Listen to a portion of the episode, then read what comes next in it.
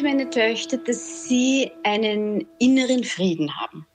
Weil ich denke, wenn man einen inneren Frieden hat, dann macht man richtige Entscheidungen.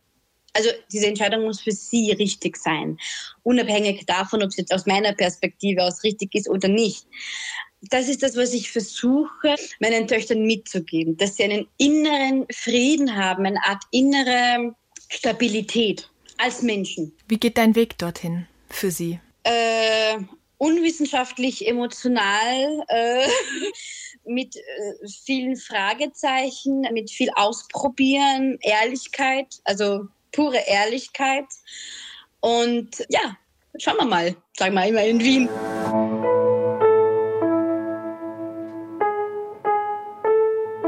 Eltern ohne Filter. Ein Podcast von Bayern 2.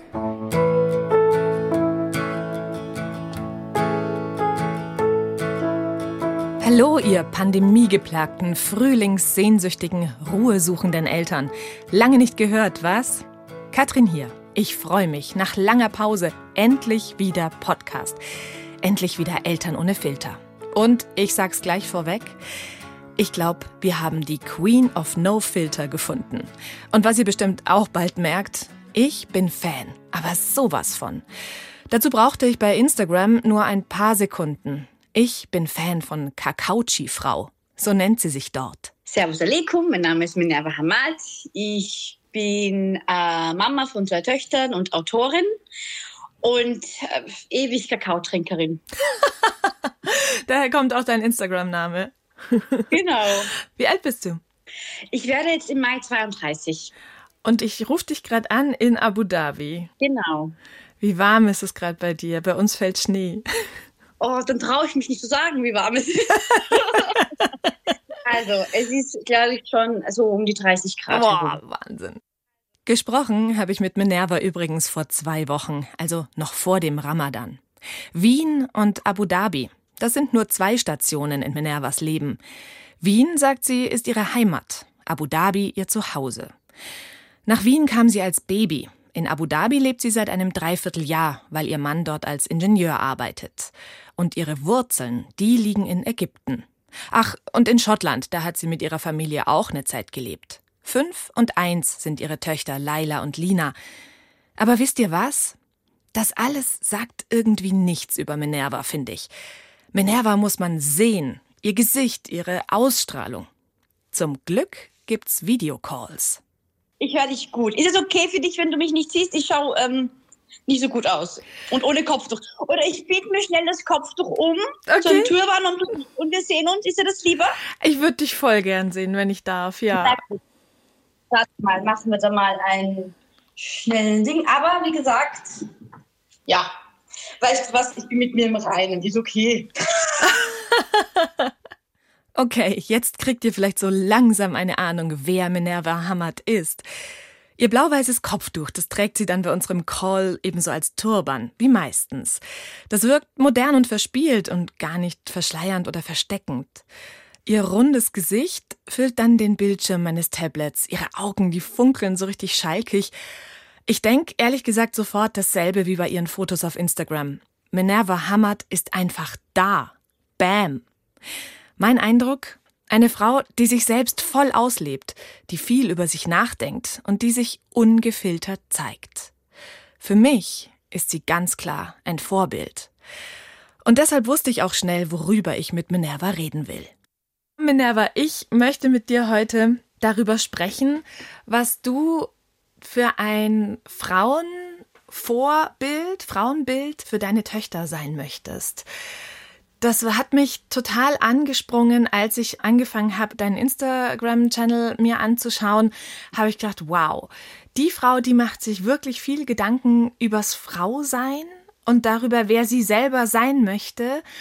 Und das ist was, wo ich total schnell angeknüpft habe, weil das war die erste Frage, die ich mir gestellt habe, als ich vor sechs Jahren von der Frauenärztin erfahren habe, dass in meinem Bauch ein Mädchen wächst.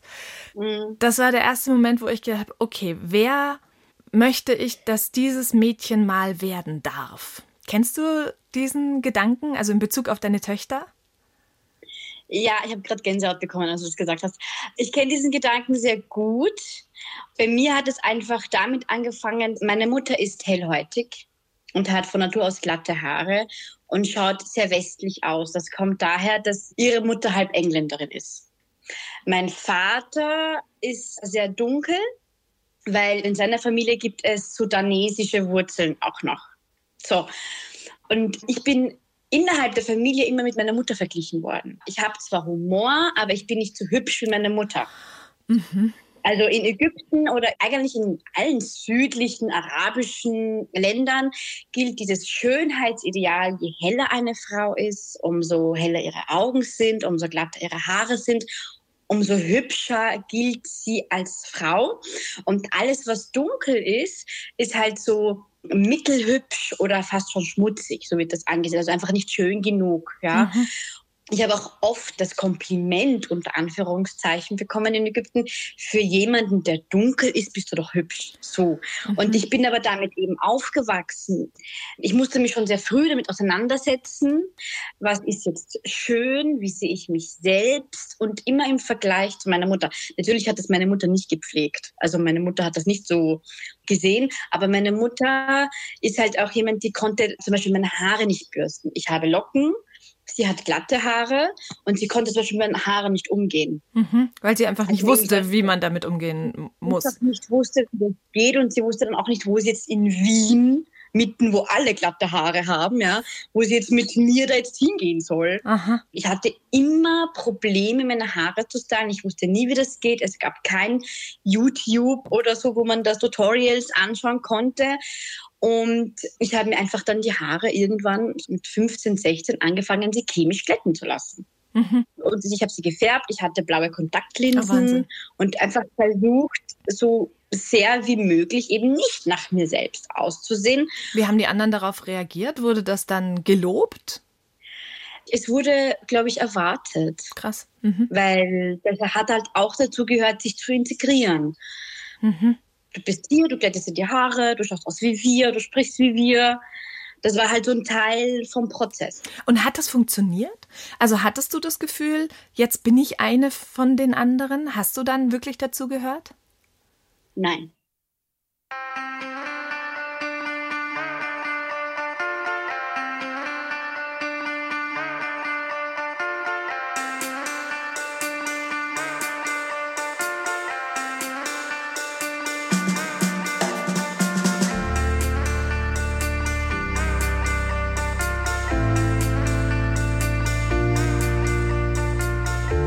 Dazugehören.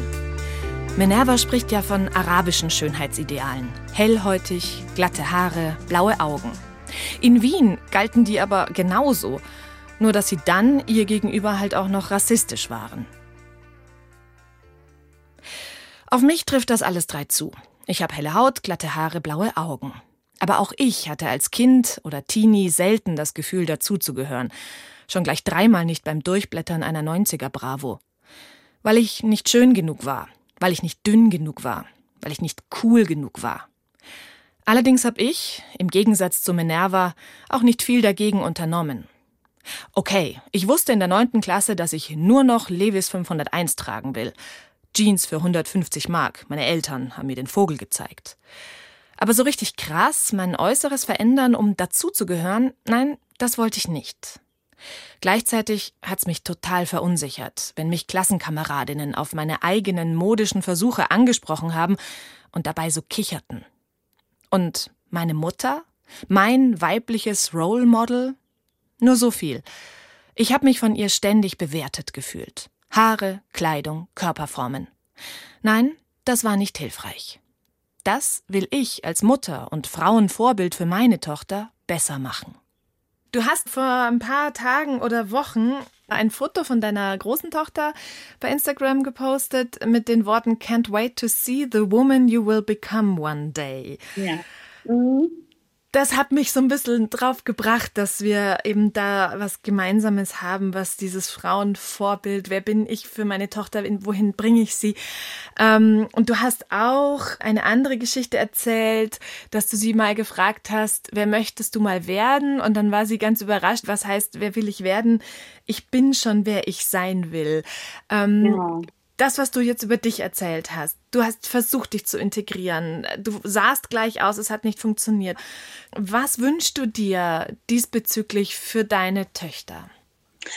Ich wünsche mir für meine Töchter, dass sie einen inneren Frieden haben. Weil ich denke, wenn man einen inneren Frieden hat, dann macht man richtige Entscheidungen also diese Entscheidung muss für sie richtig sein, unabhängig davon, ob es jetzt aus meiner Perspektive aus richtig ist oder nicht. Das ist das, was ich versuche, meinen Töchtern mitzugeben, dass sie einen inneren Frieden haben, eine Art innere Stabilität als Menschen.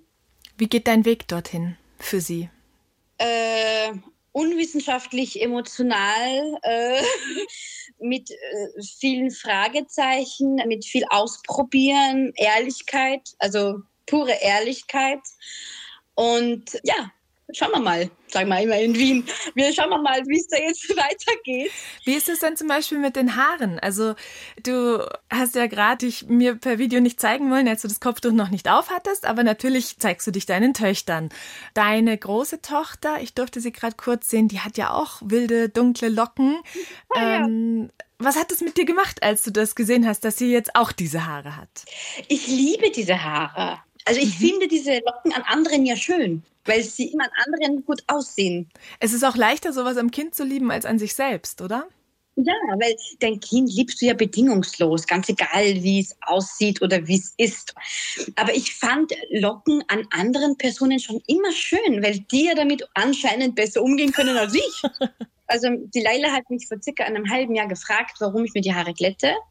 Und ich habe dann gesagt, oh, ich gehe hier in die falsche Richtung. Die glaubt jetzt, dass glatte Haare irgendwie besser sind als Locken.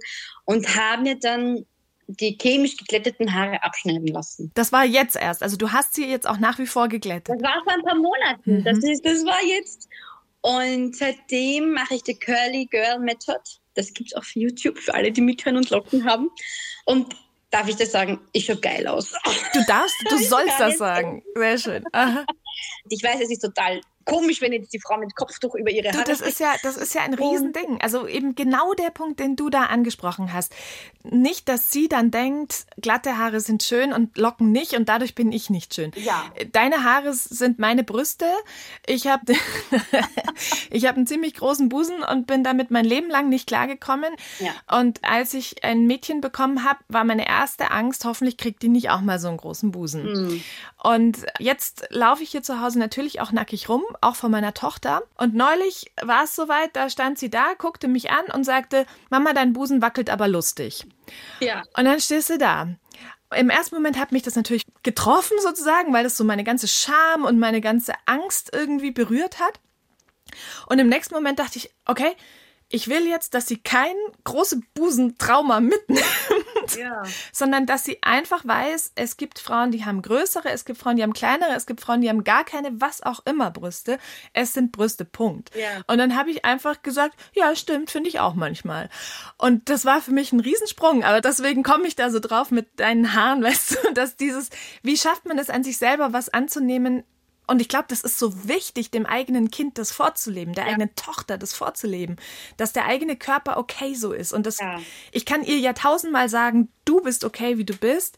Wenn ich nicht auch sage, ich bin okay, wie ich bin, dann wird sie mir das ja nicht glauben. Meine Tochter hat von ihrem Vater einfach das geerbt, diese starke Behaarung. Ja, also mhm, auf der mhm. Oberlippe ein bisschen Haare und auf den Armen. Mhm.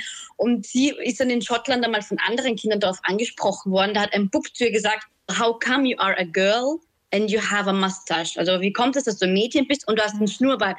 Ich habe gedacht, ich werde mich da jetzt einmischen und sie muss da durch und so. Sie war dreieinhalb. Und dann hat sie zu ihm gesagt, how come you are a boy and you don't? und ich habe mir gedacht, ja, ja, gut, gut.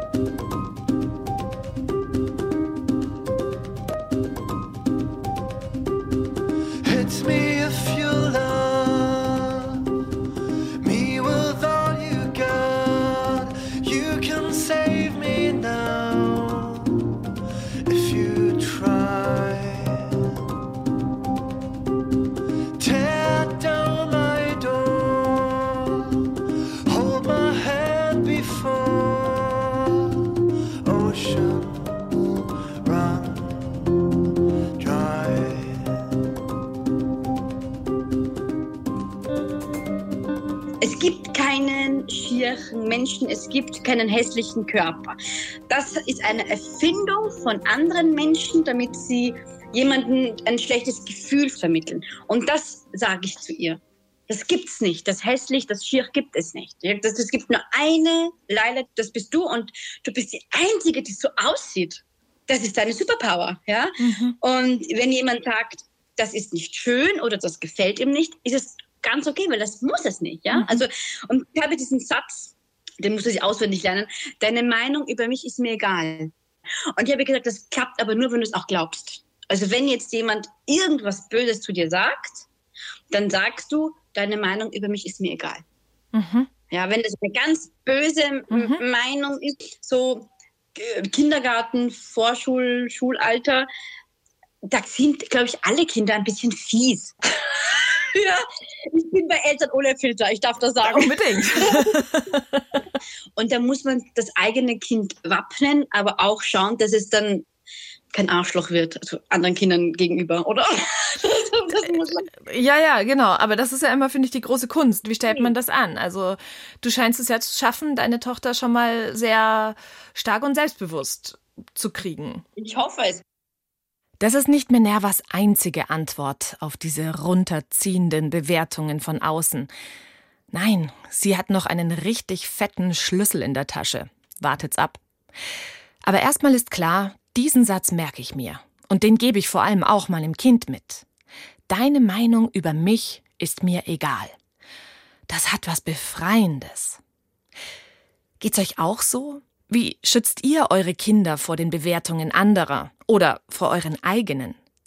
Auf Instagram wollen wir mit euch drüber reden, ganz ohne Filter. Wie macht ihr das? Kennt ihr diesen Wunsch, euch für die Kinder selbst so annehmen zu wollen, wie ihr seid? Mit euren Schwächen, mit den Haaren, Stimmen, Hüften, die ihr eigentlich vielleicht lieber anders hättet? Für dich mag ich mich, so haben wir es genannt. Ihr könnt uns auch mailen oder eine Sprachnachricht schicken. Mailadresse und Handynummer findet ihr in den Show Notes.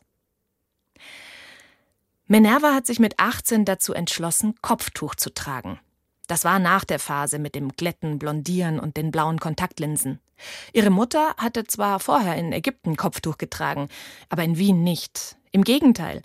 Die beiden liebten es, gemeinsam Miniröcke und Spaghetti-Tops zu shoppen. Eines Tages fragte aber eine Mitschülerin Minerva, warum Frauen im Islam überhaupt Kopftuch tragen. Das wollte sie selbst auch verstehen und fing an zu recherchieren. Ich habe aber die Interpretationen von anderen Frauen gelesen und nicht von Männern. Mhm. Und habe dann einfach gesehen, okay, dass man sich dem Wettbewerb entzieht, also diesem modischen und Fashion und alles, dass man sich dem entzieht, dass man sich auf seinen Charakter konzentriert. Ist eine Art des Respektzeigens, der Spiritualität und dass man alles, was man tut, was sein Aussehen betrifft, für sich selbst tut. Das war das Gegenteil vom Haareglätten und vom Färben. Genau, und das war dann einfach ein ganz anderer Zugang, den ich kannte und aber auch ein ganz anderer Zugang zu mir. Mhm. Mhm. Und ich habe aber dann trotzdem das Kopftuch nicht annehmen wollen. Ich habe nicht mal ausprobieren wollen, wie ich darin aussehe, weil ich wollte nicht, dass es mir gefällt. Mhm, war so ein innerer Kampf quasi. Ja, es war ein langer innerer Kampf, aber nach einem Jahr habe ich dann aufgegeben und habe das Kopftuch doch angenommen. Also für mich persönlich war es dann eigentlich ein Akt der Selbstakzeptanz und der Selbstliebe zu sagen, ich nehme es trotzdem an. Und das war 2007 im Sommer und damals gab es nicht viele Kopftuchträgerinnen in, in Österreich. Ich war damals die einzige in der ganzen Schule. Ich war damals Abiturentin. Das war nach dem Sommer, also vor dem Sommer war ich noch im Minirock und nach dem Sommer mit Kopftuch alle Lehrer haben geglaubt, ich bin verlobt worden. Mhm. Der Klassenvorstand wollte meine Eltern sehen. Meine Eltern sind gekommen. Meine Mutter kam mit äh, so einer Bluse mit tiefem Ausschnitt und Minirock. und dann haben wir, okay, an den Eltern liegt es nicht. Es war wirklich ihre Entscheidung. Du musst nicht gerettet werden. Du hast vorhin diesen Satz gesagt, deine Meinung über mich ist mir egal. Ja. Und über den musste ich jetzt nochmal nachdenken in Bezug auf deine Entscheidung, Kopftuch zu tragen und deinen Körper nicht mehr freizügig zu zeigen, sondern dich bedeckt zu kleiden. Und dass das für dich irgendwie dann die Befreiung war. Also du hast dich letztlich ja. von Bewertungen befreit, kann man das so sagen? Also du hast dieses, ja. deine Meinung über mich ist mir egal, steckt eigentlich auch in diesem Kopftuch und in dieser Kleidung, oder? Ja, Ja, 100%ig. Und ich sage immer, ich bin die muslimische Billie Eilish. Mhm. Ja? Weil die kleidet sich auch immer so weit, einfach damit niemand sagt, die hat zugenommen, die hat abgenommen, die hat einen großen Busen oder kleinen Busen. Oder das ist ja auf diesen Red Carpets geht es ja immer bei den Frauen darum, äh, Hair, Make-up, Gewicht. Ja. Und wie die Kamera dann von oben nach unten geschwenkt wird, da werden Frauen zu Objekten gemacht. Absolut, ja. ja. Ich war damals Teenage und ich war damals einer der dicksten in der Klasse, aber ich war nicht dick. Ich war nicht dick, ich war einfach normalgewichtig. Mhm, mh, mh. Ja. Es wurde aber immer so kommuniziert, vor allem beim Turnen, also berühmte Szene, man zieht sich um vor den anderen Mädchen und da schaut man und man wird auch angeschaut. Aber ich habe mich viel öfter mit anderen Frauen verglichen. Mhm. Ja, und wenn ich aber jetzt zum Beispiel aus dem Supermarkt schnell was brauche, ich gehe im Pyjama runter, ist mir so scheißegal, was wer denkt. Und das ist das, was ich erreichen wollte, diese Wurstigkeit. Ja. Mir ist wurscht.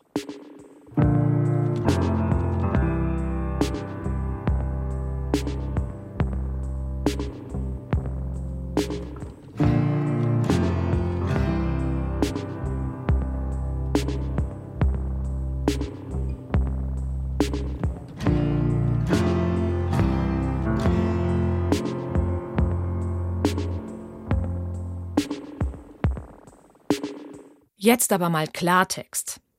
So sehr ich mich mit ganz vielem von dem, was Minerva erzählt, identifizieren kann. Ich will hier nochmal ganz deutlich sagen, dass sie diesen Weg für sich gegangen ist, weil sie als Kind mit dunkler Hautfarbe und schwarzen Locken in Wien Rassismus erfahren musste. Selbst von ihren besten Freundinnen wurde sie enttäuscht. Ich bin einmal in der Straßenbahn sexuell belästigt worden. Ich war alleine im Waggon. Mhm von einem betrunkenen alten Mann. Und ich habe das dann einer Freundin erzählt. Und ich hatte damals nur weiße Freunde. Mhm. Ich habe nie mit anderen Ägyptern oder People of Color interagiert. Und diese eine Freundin, die damals meine beste Freundin war, hat dann gesagt, ja, naja, also ist jetzt zwar total schrecklich, dass du sexuell belästigt worden bist von einem weißen Mann, aber die migrantischen Männer sind auch so und deswegen ist es jetzt nicht so schlimm, weil wir müssen auch damit leben. So. Oh, okay. Und das war für mich so ein Schock, diese Antwort, mhm. dieses, so jetzt sind wir quitt. Mhm. Mhm. Aber das heißt auch, dass deine Freundin dich als wer anderes letztlich immer noch betrachtet ja. hat, obwohl du ihre beste Freundin warst. Für mich war diese Antwort, mir halt das immer noch im Kopf. Also ich höre noch, wie sie das sagt. Ja. Und ich habe da dann angefangen, eigentlich mich selbst so wie eine Zwiebel eigentlich einfach diese ganzen Schichten wegzunehmen, dass ich da rauskommen kann. In unserem eineinhalbstündigen Videocall erwähnt Minerva mehrfach, wie gut es ihr in Abu Dhabi gefällt. Weil dort Menschen aus vielen Kulturen zusammenleben, also fast alle fremd sind und deshalb auch irgendwie niemand. Und da ist er plötzlich. Minervas Schlüssel zur Befreiung. Der Schlüssel dahin, dass ihre fünfjährige Tochter Laila nicht, wie sie selbst, von den Bewertungen anderer abhängig ist. Sie war zwei Jahre lang in Wien im Kindergarten und sie war das einzige Kind mit dunklen Haaren und dann auch noch mit Locken. Und jetzt hier in Abu Dhabi ist sie ja im deutschen Kindergarten. Ja, und da gibt es von blond bis lockig, also da gibt es alles. Mhm. Da ist sie nicht das einzige Kind mit Locken, aber es gibt eben auch Österreicher, Deutsche und so in dem Kindergarten. Und ich schaue, dass das, was sie sich ansieht im Fernsehen oder die Bücher, die ich kaufe, divers sind. Ah, ja. Das heißt, ich habe mich selbst als Kind nie repräsentiert gefühlt in den Medien. Es gab immer zum Beispiel Disney. Ja? Mhm. mhm. Wann gab es denn die erste schwarze Disney-Figur, die eine Hauptfigur war? Ja. Zum Beispiel. Das kam, da war ich erwachsen. Ja. ja also ich habe mich dann irgendwie so an Pocahontas und Mulan gehalten, weil das war noch irgendwie mit mir so assoziieren. Das war nicht ganz weiß. So. Ich versuche jetzt, sie ist mit Moana aufgewachsen. Sie ist aufgewachsen mit unterschiedlichen Hauptfiguren, die so aussehen wie sie. Mhm. Mhm. Und das stärkt ein Kind. Sie ist mit Büchern aufgewachsen, wo es darum ging, dass Burschen Ballett tanzen, ja. dass Männer weinen, dass Mädchen unterschiedliche Haare haben, dass ein Kind gar keine Haare hat. Also sie ist einfach anders aufgewachsen, weil es eine andere Welt ist einfach als wie vor 30 Jahren. Glaubst du, dass das der Schlüssel ist?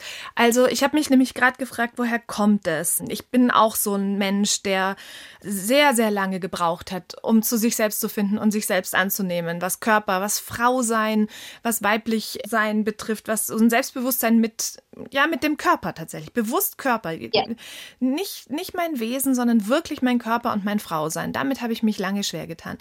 Würdest du sagen, dass Diversität in den Medien eben zum Beispiel hilft, das zu verbessern? Hundertprozentig. Wenn ich nur ganz dünne weiße Frauen mit vollen Busen und salongeföhnten Haar sehe, ist es doch klar, dass wenn ich dann in den Spiegel sehe, dass ich das Gefühl habe, dass mit mir was nicht stimmt. Ja. Ja. Ja, dann stimmt ja mit mir etwas nicht. Aber wenn ich sehe, das sind Frauen mit Dehnungsstreifen, das sind Frauen mit Tattoos, das sind Frauen mit nur einer Brust, das sind Frauen mit kurzen, mit keinen Haaren, das sind Frauen mit Hautunreinheiten, das sind Frauen mit Körperbehaarung, ja. Mhm. Und das ist, das ist auch so eine, es entwickeln sich dann auch Trends. Ein Beispiel. Was haben wir Ende der 90er wie die Deppen unsere Augenbrauen gezupft? Um jetzt ist es aber total modern und stylisch, wenn die Dinger dick sind. Mhm. Ja? Das heißt, es wandelt sich das, was ist modern, was ist nicht modern. Womit ich nach der Geburt von Leila überhaupt nicht klarkommen konnte, waren die Dehnungsstreifen. Mhm. Mhm. Überhaupt nicht. Ich hatte einen wunderschönen, glatten Bauch. Das war das Einzige an meinem Körper, was ich mochte. Mhm. Und es hing alles mit Streifen dran. Mhm. Und meine Dehnungsstreifen waren dunkelviolett. Mhm aufgrund meiner Hautfarbe, ja.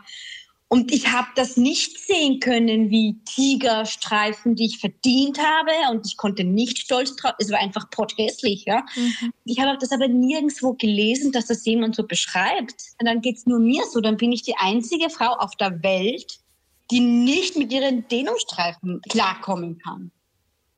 Genauso mit dem Stillen. Stillen wird ja immer romantisiert, weil es so toll ist fürs Kind. Meine Nippel küssen meinen Bauchnabel und ich finde es nicht so toll, dass sie so hängen. Ja. Das ist für mich die unsichtbare Nabelschnur, ja. dieses Stillen. Ja. Und ich finde es überhaupt nicht cool und es tut auch weh die ersten zwei Wochen. Und das sind halt auch Wahrheiten. Und ich habe das dann halt einfach thematisiert und ich habe so viele Frauen, die geschrieben haben, uns geht's genauso. Mhm. Mit den Dehnungsstreifen kann ich mittlerweile, ich sehe sie jetzt anders. Ja. Ich sage immer, das sind die Zeichnungen meiner Kinder auf meiner Haut, mhm. die Liebesbriefe, die sie mir geschrieben haben, als sie noch in meinem Bauch gewohnt haben. Das sind meine natürlichen Tattoos. Und die Tätowierer waren meine Kinder. Ja, ist genauso cheesy wie diese Tigerstreifen-Ding, aber damit kann ich eher umgehen. Und? Hatte ich zu viel versprochen? Nee, oder? Minerva Hamad, Queen of No Filter. Checkt mal ihren Instagram-Channel Kakauchi-Frau. Da gibt's mehr von dieser mutigen, lebensumarmenden Ehrlichkeit.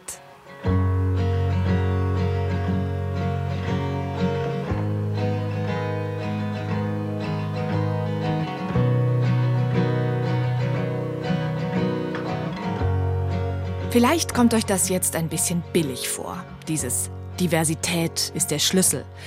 Weil es halt auch so ein leeres, aber oft gehörtes Modewort ist. Und irgendwie nichts Neues mehr. Aber manchmal ist das so mit den Lösungen. Sie liegen näher, als man denkt. Und Mai, Modewort hin oder her, erreicht haben wir Diversität noch lange nicht. Und füllen müssen wir dieses Wort. Mit ganz konkreten Ideen. Bücher, Serien, Filme und Spielsachen sind ein guter Beginn. Weiter geht's mit unserer eigenen Sprache und mit unseren Begegnungen.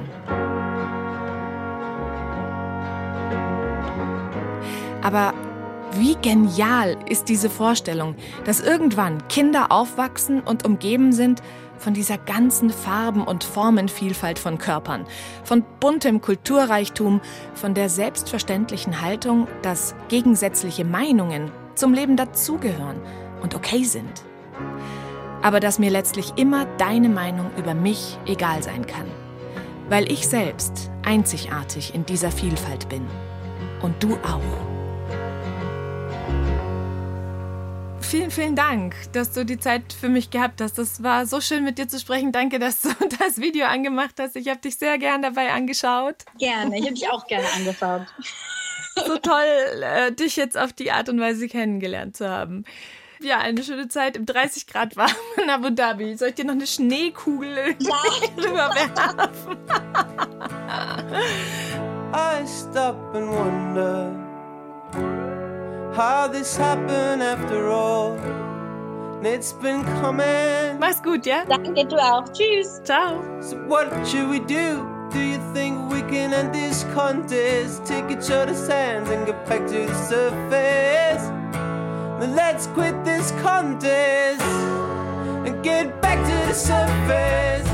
Eltern ohne Filter ist ein Podcast von Bayern 2. Und auch diese Folge entstand im Teamwork mit dem einzigartigen Tontechniker Bernd Schreiner und der einzigartigen Redakteurin Jutta Prediger. Nächste Woche für euch am Start der einzigartige Russland.